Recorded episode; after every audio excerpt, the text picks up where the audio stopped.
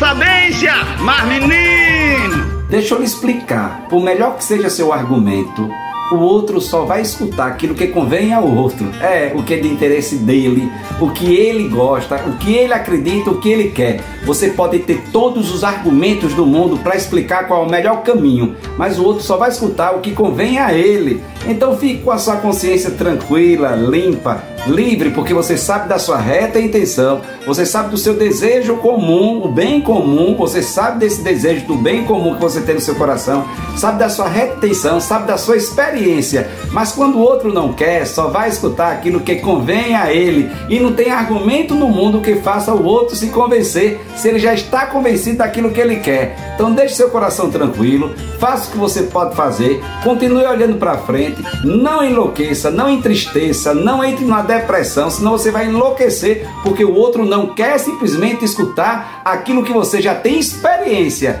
Tá dizendo, já sabe como é, mas infelizmente tem gente que não quer escutar porque já está com a sua formação, a sua mente, o seu conceito já formado. Então paciência, cada um faz a escolha que quer. Então você já explicou, você já disse, deixe seu coração tranquilo e livre. Sou eu, Padre Arlindo, bom dia, boa tarde, boa noite. Siga em frente acreditando naquilo que você faz, naquilo que você tem no coração, que eu tenho certeza que é reta intenção e bondade. Mas menino, não enlouqueça com gente complicada demais não. Oxe, oxe, oxe, oxe. Sou eu, Padre Arlindo.